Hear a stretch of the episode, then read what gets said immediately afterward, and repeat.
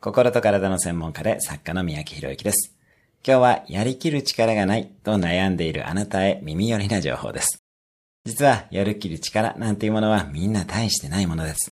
途中で諦めがちなあなたへの処方箋は以下になります。1、そもそも意志が不要で自分が楽しめるものに対象を変えましょう。楽しいものなら勝手に続けられます。2、やりきる力に頼るのではなく、やりきらざるを得ない環境を作りましょう。例えば、テスト、試合、プレゼンなど、晴れの舞台に申し込むと準備をせざるを得ません。また、厳しめのコーチをつけるとか、スクールに入ってしまうのも有効な方法です。